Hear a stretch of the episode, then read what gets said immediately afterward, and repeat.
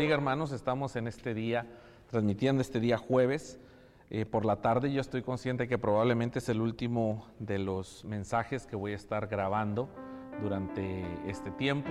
Ahora estamos planeando tener nuestros mensajes de manera virtual o de manera online, debido a que nos es mucho más fácil grabarlos, eh, ya teniendo los músicos, ya teniendo eh, hermanos aquí de manera presencial. Sería mucho más sencillo. He estado grabando por los últimos dos meses a través de una cámara, de varias cámaras. Hemos estado tratando de buscar la iluminación correcta, el audio correcto. Batallamos, pero aprendimos. Creo que aprendimos lo suficiente para conocer acerca de edición, acerca de cómo transmitirlo de manera más efectiva. Y pues bueno, creo que tal vez este jueves es el último y si no, pues estarán grabados en Facebook, en YouTube, por si alguno desea seguirnos y seguir escuchando y transmitiendo el mensaje. Ha sido una experiencia para nosotros única, retadora y a la misma vez muy satisfactoria. Hemos podido llegar no solamente a los hermanos de la iglesia, hemos tenido un montón de reproducciones de personas que han visto el mensaje, tan solo el mensaje de hace dos domingos. Eh, tuvimos más de mil personas que lo pudieron ver. Este, el mensaje del día de resurrección, tuvimos cerca de 700 personas que lo vieron. Sé que a comparación de otras iglesias podría ser un número muy pequeño, pero para nosotros es algo satisfactorio ya que por lo general en nuestra congregación caben 100, 120 personas, que es lo que habitualmente recibimos los domingos pero hemos eh, estado satisfechos al saber que no solamente esas personas han escuchado el mensaje, sino todavía varios cientos de personas más. Así es que este día vamos a leer la palabra de Dios, este día jueves, ah, en jueces capítulo número 15. Vamos a leer la historia de Sansón y de, y de Dalila. Dice la palabra de Dios de esta manera. Después de esto, jueces capítulo 15, versículo 4, aconteció que se enamoró de una mujer en el valle de Sorek, la cual se llamaba Dalila, y vinieron a ella los príncipes de los filisteos y le dijeron, engáñale e infórmate en qué consiste su gran fuerza y cómo lo podemos vencer, para que lo atemos y lo dominemos, y cada uno de nosotros te dará mil cien ciclos de plata. Y Dalila dijo a Sansón, yo te ruego que me declares en qué consiste tu fuerza y cómo podrás ser atado para ser dominado. Hasta ahí vamos a leer. Es una de las historias que genera no solamente amor, pasión, pero también genera celo por el ministerio y por la vida de Sansón. Sé que habitualmente le predico a hermanos, hermanas de una iglesia local, uno que otro con un ministerio también de predicación, de alcance evangelístico.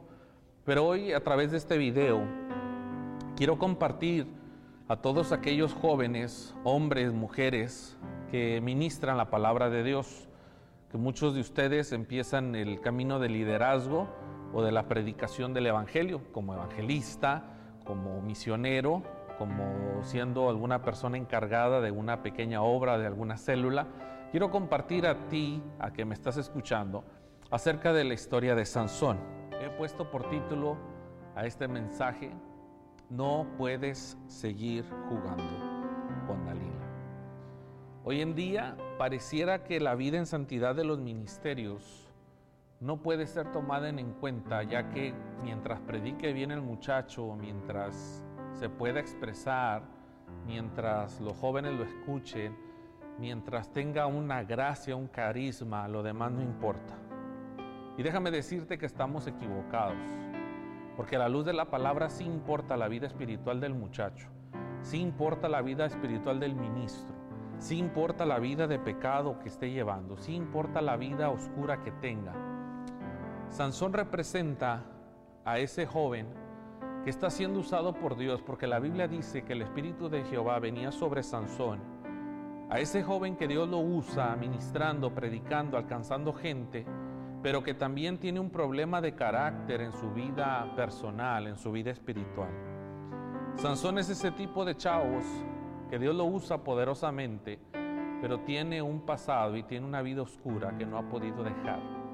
La Biblia nos muestra cómo Sansón tenía una vida ministerial, pero una vida personal por los suelos. Sansón era un muchacho que deseaba servir a Dios, que tenía la unción de Dios, pero no podía decirle no a la tentación. Sansón era un muchacho que tenía un gran futuro, tenía una gran promesa de parte de Dios, pero vivía deteniendo el propósito de Dios a causa del pecado. Sansón ministraba de día con gran gloria y poder de Dios, pero por las noches dormía con Dalila, con su peor tentación, con su peor pecado. Hoy en día tenemos ministerios que viven una doble vida, que viven una vida llena de gloria por el día, pero por la noche siguen cohabitando con su peor pecado. Dios nos está llamando a tomar una decisión y quiero darte varias razones por las cuales no puedes seguir durmiendo con Dalila. La primera cosa es que Dalila está dispuesta a que la fuerza se te vaya. Dalila quiere evitar que la fuerza de Dios permanezca sobre tu vida. Dalila quiere que te conviertas en un hombre común y corriente ante la sociedad, cuando la unción de Dios te ha hecho un hombre, una mujer especial. Dalila quiere que al término del día no sigas siendo ese ungido de Dios, sino que seas un hombre más común y corriente. Dalila quiere apartar la unción sobre tu vida. Dalila quiere que el aceite de la unción del Espíritu Santo cese por completo en tu cabeza. Dalila está dispuesta hacer todo lo que sea necesario por con tal de detenerte.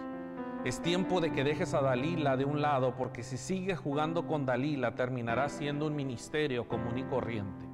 Dios te ha llamado a ser un ministerio ungido, a un ministerio lleno del poder de Dios, lleno del poder del Espíritu Santo, pero es tiempo de que dejes de jugar con Dalila, porque Dalila no te llevará a ningún lugar seguro. Segunda cosa, Dalila quiere que pierdas la fuerza, Dalila, Dalila quiere que tú termines con la fuerza que tú tienes. Ahorita por error dije Dalilo, y es que también hay Dalilos en la vida de las mujeres cristianas. Dalilos que quieren evitar que cumplas con el llamado de Dios. La Biblia nos menciona que Dalila quería que la fuerza se le fuese, que se convirtiera en un hombre común y corriente. Quería que perdiera la visión porque terminó perdiendo los ojos, terminó perdiendo el propósito. Porque dice la Biblia que Sansón había sido llamado a matar filisteos, pero terminó siéndose amigo de los filisteos. Comía y cenaba con los filisteos apostaba con los filisteos, echaba chistes con los filisteos, hacía bromas con los filisteos.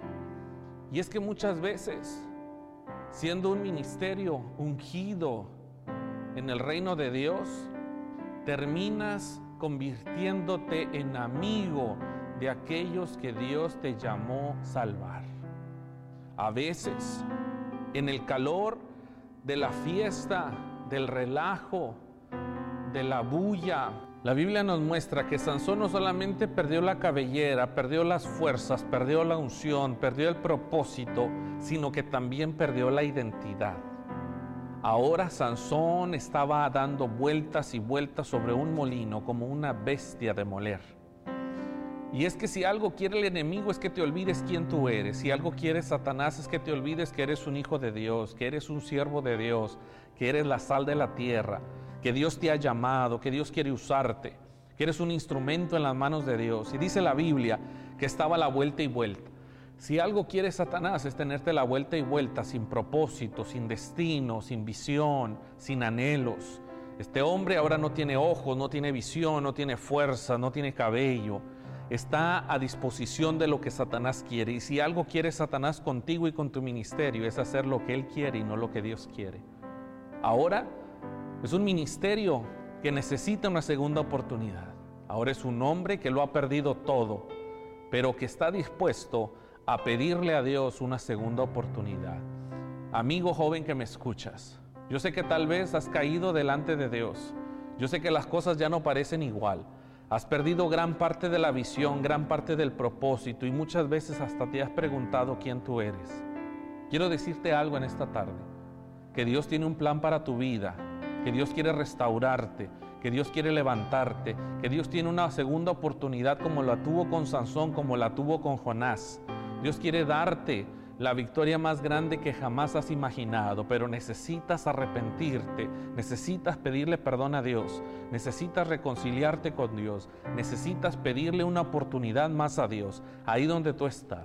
Pídele a Dios que te dé una oportunidad de levantarte. Dice la palabra de Dios que momentos antes de que Sansón muriese con todos los filisteos, le pidió a un niño que lo guiara hasta las columnas que sostenían la casa. En un lugar de fiesta donde traían a Sansón para burlarse de él. Mas, sin embargo, Sansón le pide a este pequeño que no lo lleve al lugar donde se burlan de él, sino que lo lleve al lugar, a las columnas que sostienen esa gran casa. Si algo necesitas en esta tarde es que alguien te guíe Permíteme ser ese pequeño niño que te va a guiar a las columnas que sostienen tu ministerio. Permíteme ser ese niño que te va a guiar a las columnas que sostienen tu casa y tu vida espiritual. Esas columnas se llaman arrepentimiento. Esas columnas se le llaman clamor. Esas columnas de la oración, de la entrega, de la consagración, necesitas encontrarlas.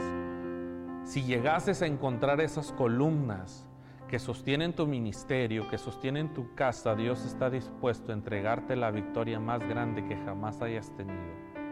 Yo quiero orar por ti en esta noche. Cierras tus ojos y vamos a orar. Señor Jesús, en esta noche queremos acercarnos delante de tu presencia. Yo oro por aquellos jóvenes ministros que me están escuchando, aquellos jóvenes que han sentido que lo han perdido todo. Yo quiero orar en este día por ellos. Yo quiero pedir que tu Espíritu Santo los alcance. Yo quiero pedir que tu gloria los cubra. Yo quiero que tu misericordia, Señor, pueda envolverlos y darles una segunda oportunidad. Espíritu Santo, en esta tarde pedimos que tu poder, que tu presencia, que tu gloria nos inunde por completo. No importa lo que haya sucedido en el pasado, esta tarde nosotros te cubrimos con la sangre de Jesús. Te cubrimos con esa sangre del Cordero en la cruz del Calvario y tomas una segunda oportunidad para ti, para tu ministerio. Nosotros no hemos venido a juzgarte, hemos venido a restaurarte. Hemos venido a decirte que Dios tiene cosas para ti. Hemos venido a decirte que Dios te va a levantar. Y hemos venido a decirte que la gracia de Dios es abundante para alcanzarte y darte una segunda oportunidad. En el nombre de Jesús. Amén y amén. Si este mensaje llegó a tu vida en el momento indicado, escríbeme un mensaje a través de inbox, a través de la página de la iglesia, escríbeme un correo y quisiéramos saludarte. Dios te bendiga.